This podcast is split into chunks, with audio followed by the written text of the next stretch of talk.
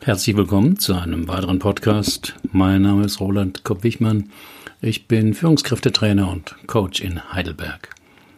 Das Thema heute: Was bedeutet mein Albtraum?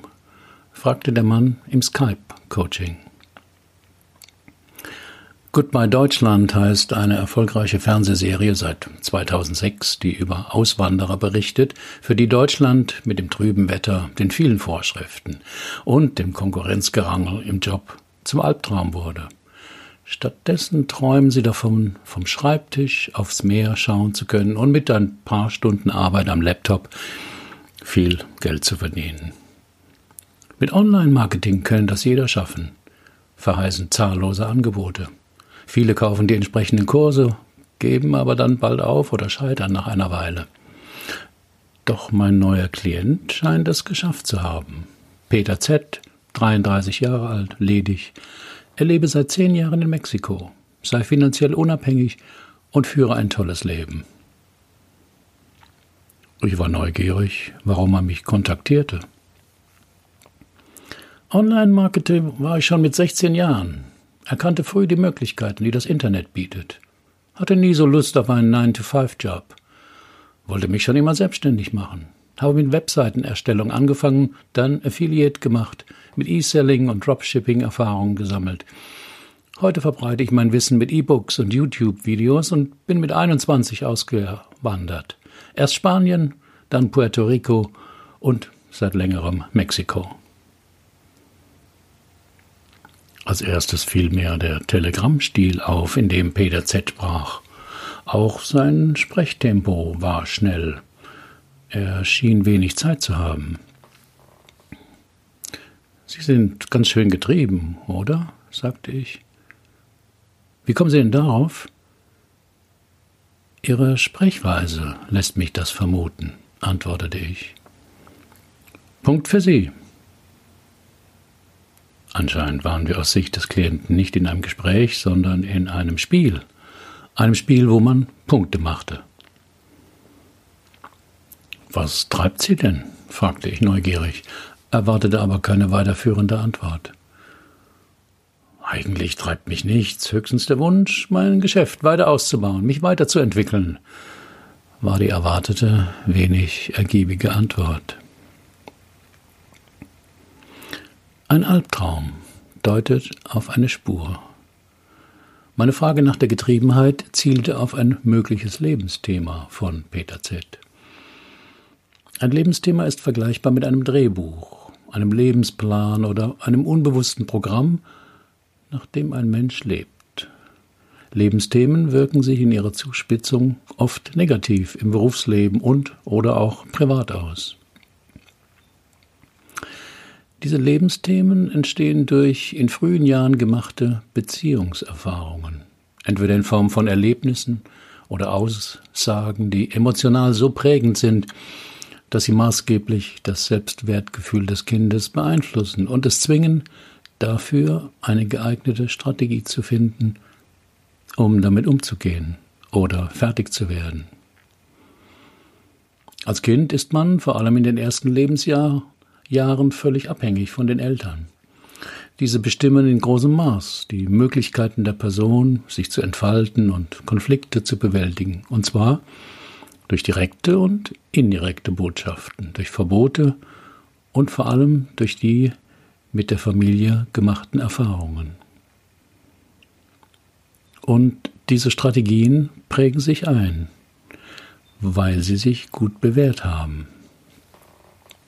Als Erwachsener sind uns diese frühen Überlebensstrategien in Fleisch und Blut übergegangen. Wir müssen nicht mehr daran denken oder uns erinnern. Unser Autopilot steuert unbewusst unser Verhalten in den alten Bahnen, wenn eine für uns kritische Situation auftaucht. Hinter einer äußeren oder inneren Getriebenheit steckt oft der Drang, noch etwas beweisen zu müssen. Aber es war noch zu früh im Prozess, das zu verfolgen. Ich brauchte noch ein paar mehr Informationen. Wie sieht so ein typischer Arbeitstag bei Ihnen aus? fragte ich.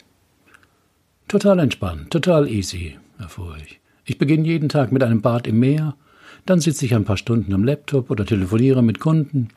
Ausgedehnte Siesta, wie das hier in Mexiko üblich ist. Dann vielleicht gegen Abend noch ein bisschen Homework.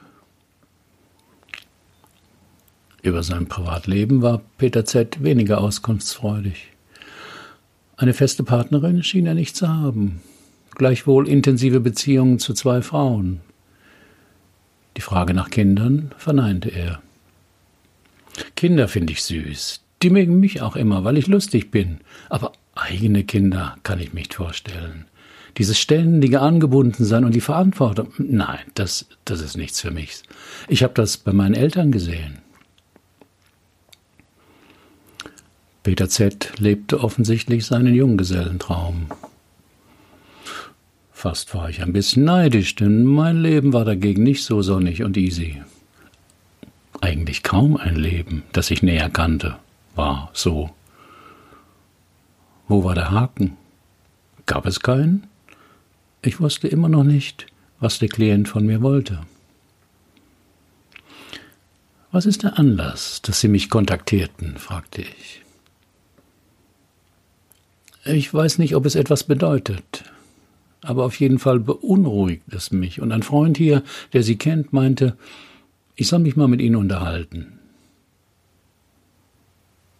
Was beunruhigt Sie denn so? Es ist ein Traum, der in, so in größeren Abständen auftaucht. Am anderen Morgen denke ich immer, was für ein Quatsch. Aber der Traum kommt halt immer wieder. Und was passiert in dem Traum, wollte ich wissen. Er ist immer gleich und relativ kurz. Ich blicke auf ein altes Fabrikgelände mit einem hohen Schornstein. Eine ganze Weile passiert nichts und ich will schon wieder gehen.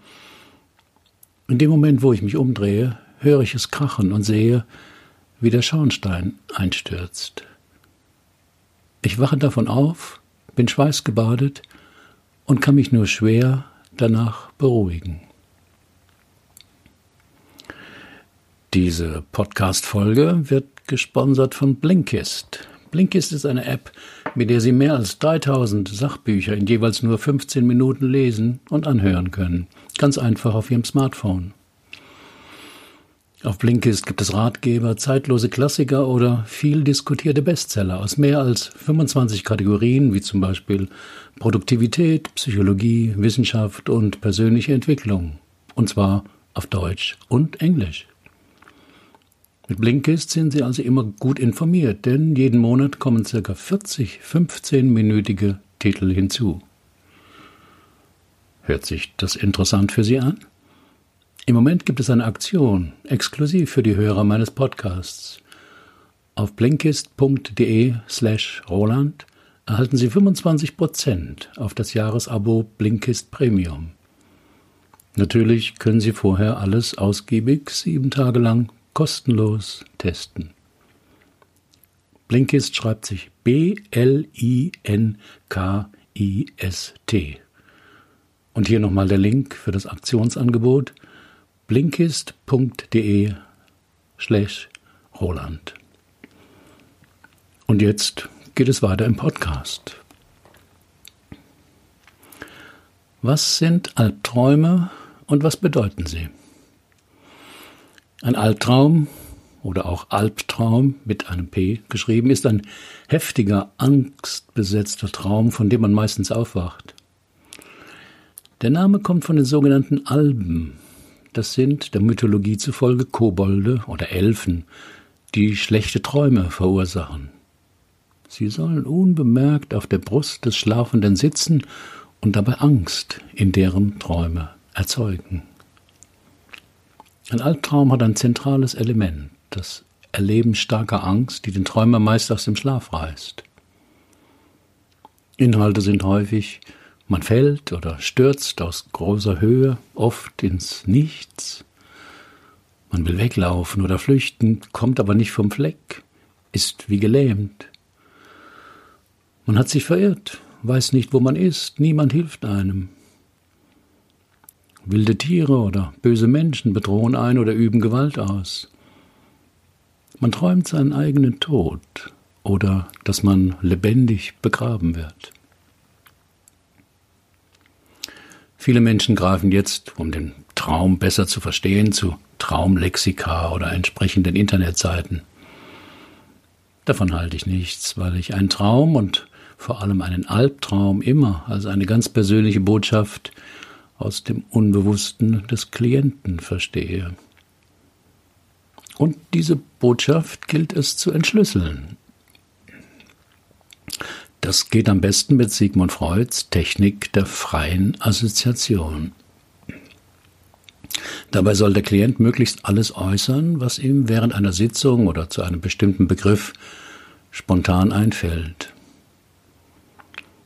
Wichtig ist dabei, möglichst alle Filter, Bewertungen oder Urteile, das ist doch Quatsch, das ist bestimmt unwichtig und so weiter, über die eigenen Einfälle wegzulassen und alles zu äußern und zuzulassen, was einem im Kopf und im Körper vorgeht. Was fällt Ihnen denn ein zu einem alten Fabrikgelände und dem gesprengten Schornstein? regte ich bei Peter Z. das freie Assoziieren an. Eigentlich nichts, war die typische Antwort, denn meist muss der Klient erst etwas warten und nach innen hören, was für Einfälle kommen. Was könnte Ihnen denn Angst machen bei einem leeren Fabrikgelände? fragte ich nach einer Weile. Na, dass da nichts mehr ist. Da war mal eine florierende Firma, die ist vielleicht Konkurs gegangen. Die Gebäude hat man abgerissen. Jetzt bemerkte ich in der Stimme des Klienten eine emotionale Bewegung. Sie war belegt, er musste sich mehrmals räuspern. Und weiter? Ja, und als letztes ist der Schornstein dran. Da ist der Ofen jetzt aus. Also braucht man dann keinen Schornstein mehr. Deshalb wird er gesprengt. Und was daran ist für Sie beängstigend, forschte ich nach. Peter Z. brauchte wieder eine Weile, um die Assoziation kommen zu lassen. Plötzlich schlug er die Hand vor die Augen und sagte, dass da nichts mehr übrig ist von dem Werk, dass es spurlos verschwindet, dass nichts davon bleibt, was jemand mal aufgebaut hat. Und der Klient bat um eine Pause und wir unterbrachen die Coachingsitzung für ein paar Minuten.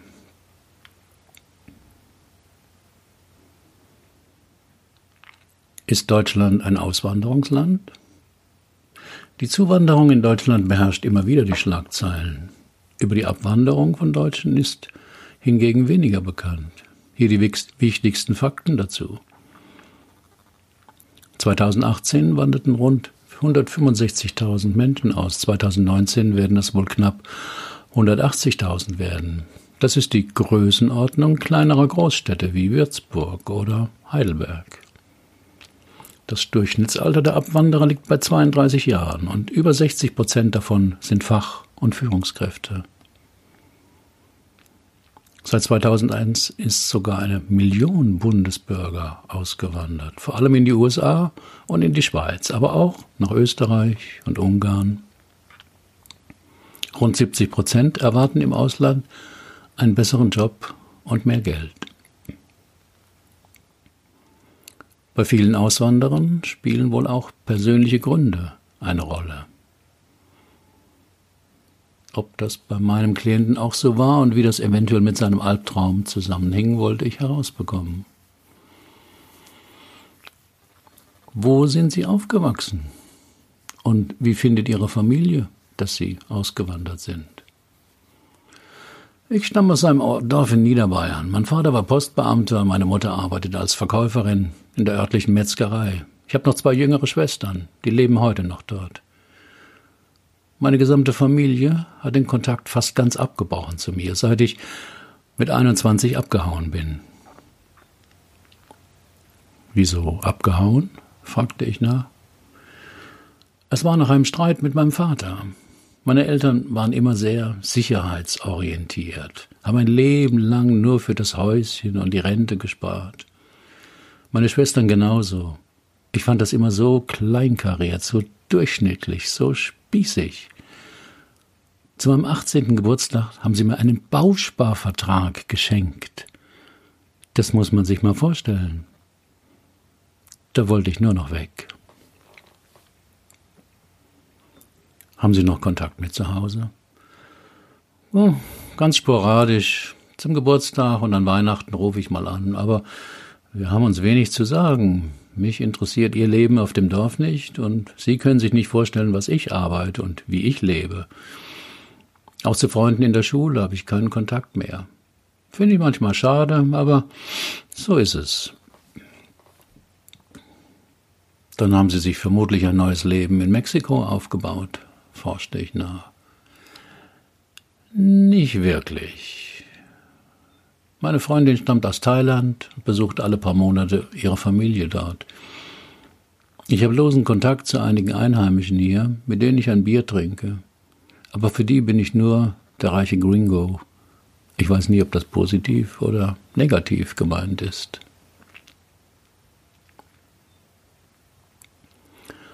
Ich bemerkte, dass mich im Kontakt mit Peter Z. die Frage beschäftigte, wie erwachsen er wohl ist. Äußerlich war er das natürlich. 33 Jahre alt, seit Jahren erfolgreicher Online-Unternehmer, lebte an dem Ort, den er sich ausgesucht hatte aber die Beziehung zu seiner Freundin schien mir wenig gereift. Die Kinderfrage hatte er für sich noch nicht beantwortet. Wann ist man erwachsen? In der Theorie ist das eindeutig. Ab dem 18. Geburtstag sind wir voll geschäftsfähig. Leider legt unser Gehirn nicht an dem Tag den Schalter auf Erwachsen um. Neurobiologen wissen, dass es dafür ziemlich lange braucht.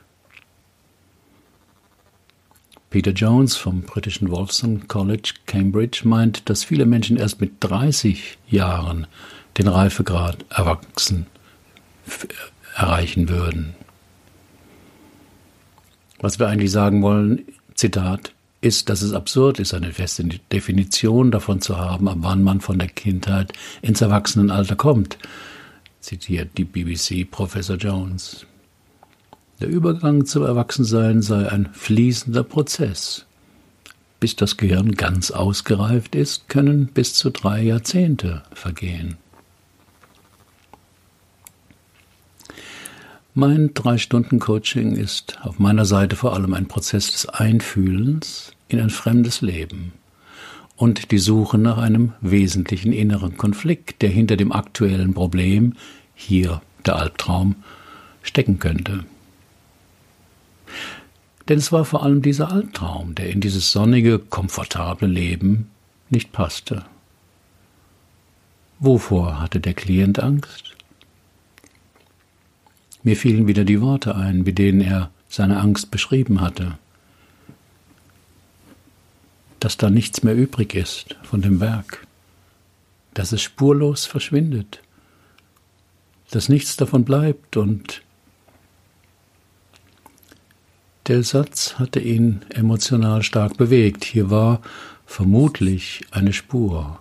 Und ich wagte eine ganz direkte Frage.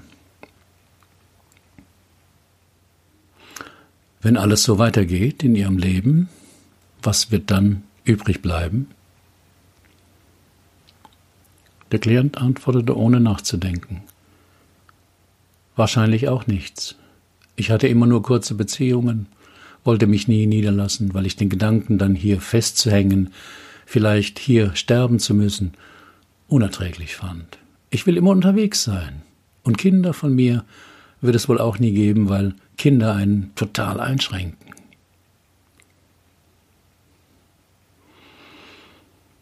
Hört sich für mich an, als wären sie auf der Flucht, bemerkte ich. Wieso auf der Flucht?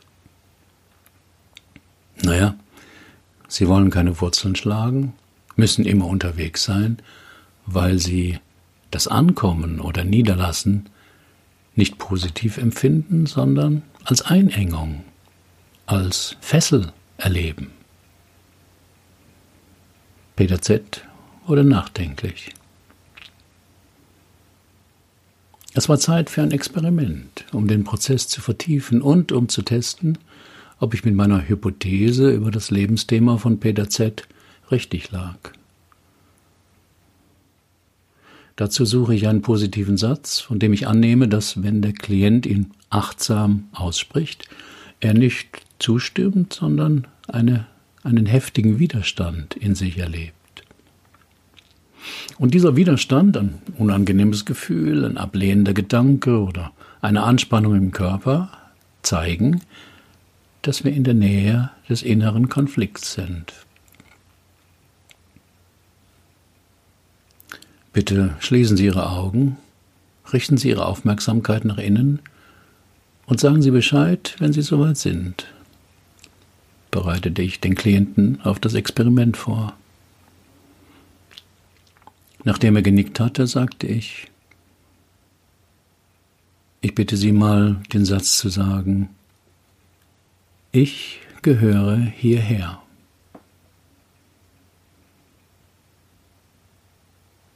Es ist für mich immer wieder erstaunlich, wie gut diese einfache Technik funktioniert. Auch bei Peter Z. Er riss erstaunt die Augen auf und stieß hervor. Nein, ich gehöre nirgendwo hin.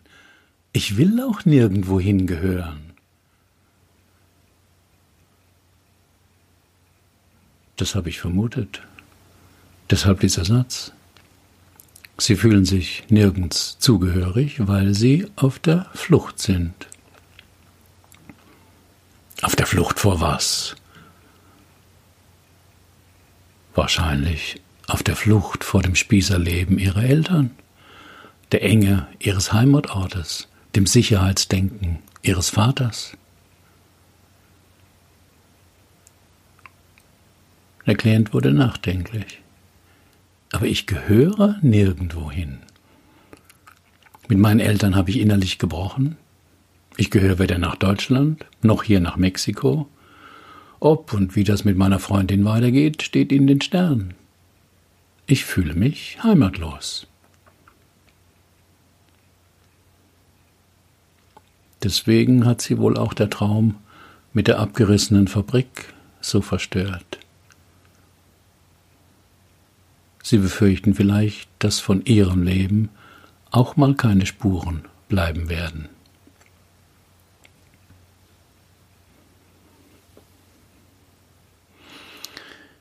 Wenn das Lebensthema bewusst wird,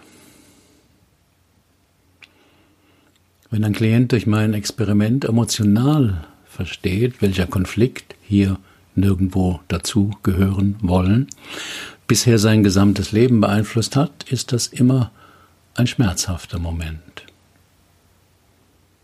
Auch mein Klient kämpfte sichtbar mit seinen Gefühlen, denn es fiel ihm plötzlich wie Schuppen von den Augen, welches unbewusste Drehbuch bisher sein Leben bestimmte.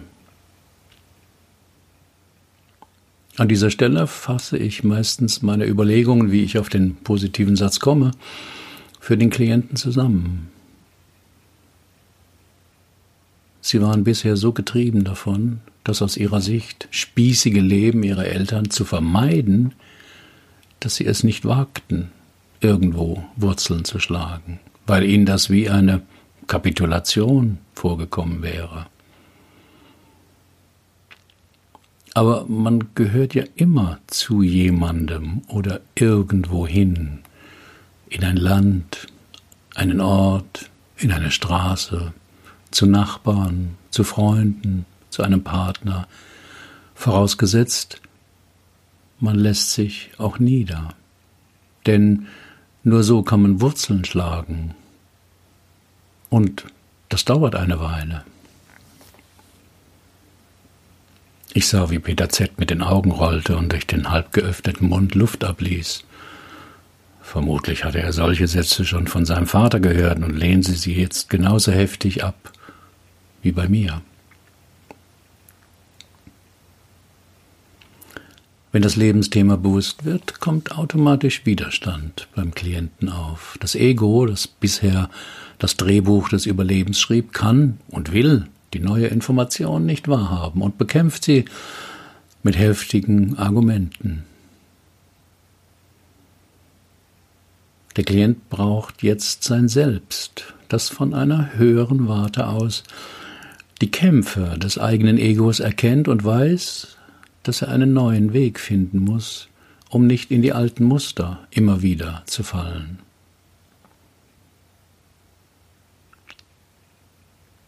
Und was soll ich jetzt tun? fragte mich etwas ratlos Peter Z. Aufhören zu flüchten und stehen bleiben, antwortete ich. Was heißt das konkret?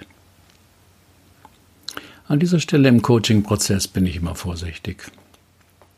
Der Klient sucht oft nach einer schnellen Lösung, wo es nur viele Schritte gibt. Und am besten ist es, wenn die Schritte aus dem Unbewussten des Klienten kommen. Deshalb gab ich die Frage zurück. Was meinen Sie? Wie könnte das aussehen, wenn Sie nicht mehr flüchten? fragte ich den Klienten. Ich kaufe mir hier ein Haus in Mexiko und mache meiner Freundin einen Heiratsantrag, war die schnelle Antwort. Wollen Sie das denn? fragte ich verwundert. Nicht wirklich. Ich spürte, dass mein Klient noch nicht bereit war, etwas zu ändern. Deswegen wäre es jetzt grundfalsch, Tipps für eine Veränderung zu geben, denn ich bekäme nur lauwarme Ausreden. Menschen, die in ein Coaching kommen, sind immer ambivalent. Ein Teil will etwas verändern und ein anderer Teil will nichts verändern. Besser ist es, dann den Pol der Nichtveränderung zu vertreten, um zu sehen, was dann passiert. Aber Sie müssen nichts verändern, sagte ich zu Peter Z. Millionen von Menschen würden mit Freude mit Ihnen tauschen. Ihr Leben funktioniert doch gut. Sie verdienen genug Geld, haben jeden Tag Sonne und Strand und eine Freundin, die Sie in Ruhe lässt. Meinen Sie das im Ernst? fragte mich Peter Z. verwundert. Aber natürlich, antwortete ich wahrheitsgemäß. Da bin ich aber erleichtert. Und Sie haben recht, ganz viele Menschen beneiden mich um mein Leben. Es wäre keine Strafe, wenn es so weiterging. Hier wurde wieder deutlich, dass Peter Z. nicht wirklich etwas verändern wollte. Sonst hätte er meiner Einschätzung widersprochen. Ich hätte vielleicht gesagt, ja, es funktioniert gut, aber so will ich nicht weitermachen.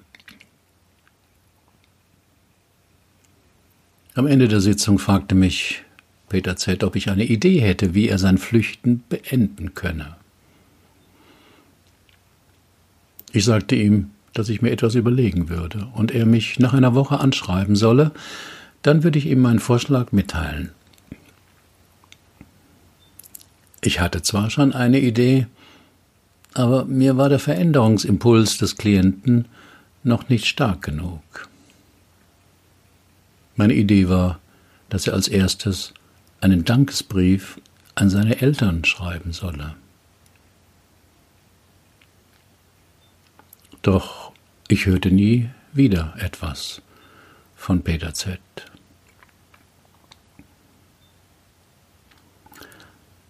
Weitere Fallgeschichten finden Sie auf meinem Blog. Alle Fallgeschichten sind real, aber so verfremdet, dass ein Rückschluss auf meine Klienten nicht möglich ist und die Vertraulichkeit gewahrt bleibt. Haben Sie auch ein Problem, das Sie bisher nicht lösen konnten? Dann buchen Sie auch ein Drei-Stunden-Coaching oder kommen Sie in mein Seminar Lebensthemen klären. Nur sechs Teilnehmer, zweieinhalb Tage, ein Coach. Wir finden die Lösung dort, wo Sie noch nie gesucht haben. Sind Sie Coach oder arbeiten Sie intensiv mit Menschen und wollen lernen, auch so zu coachen? Ich biete eine Fortbildung an.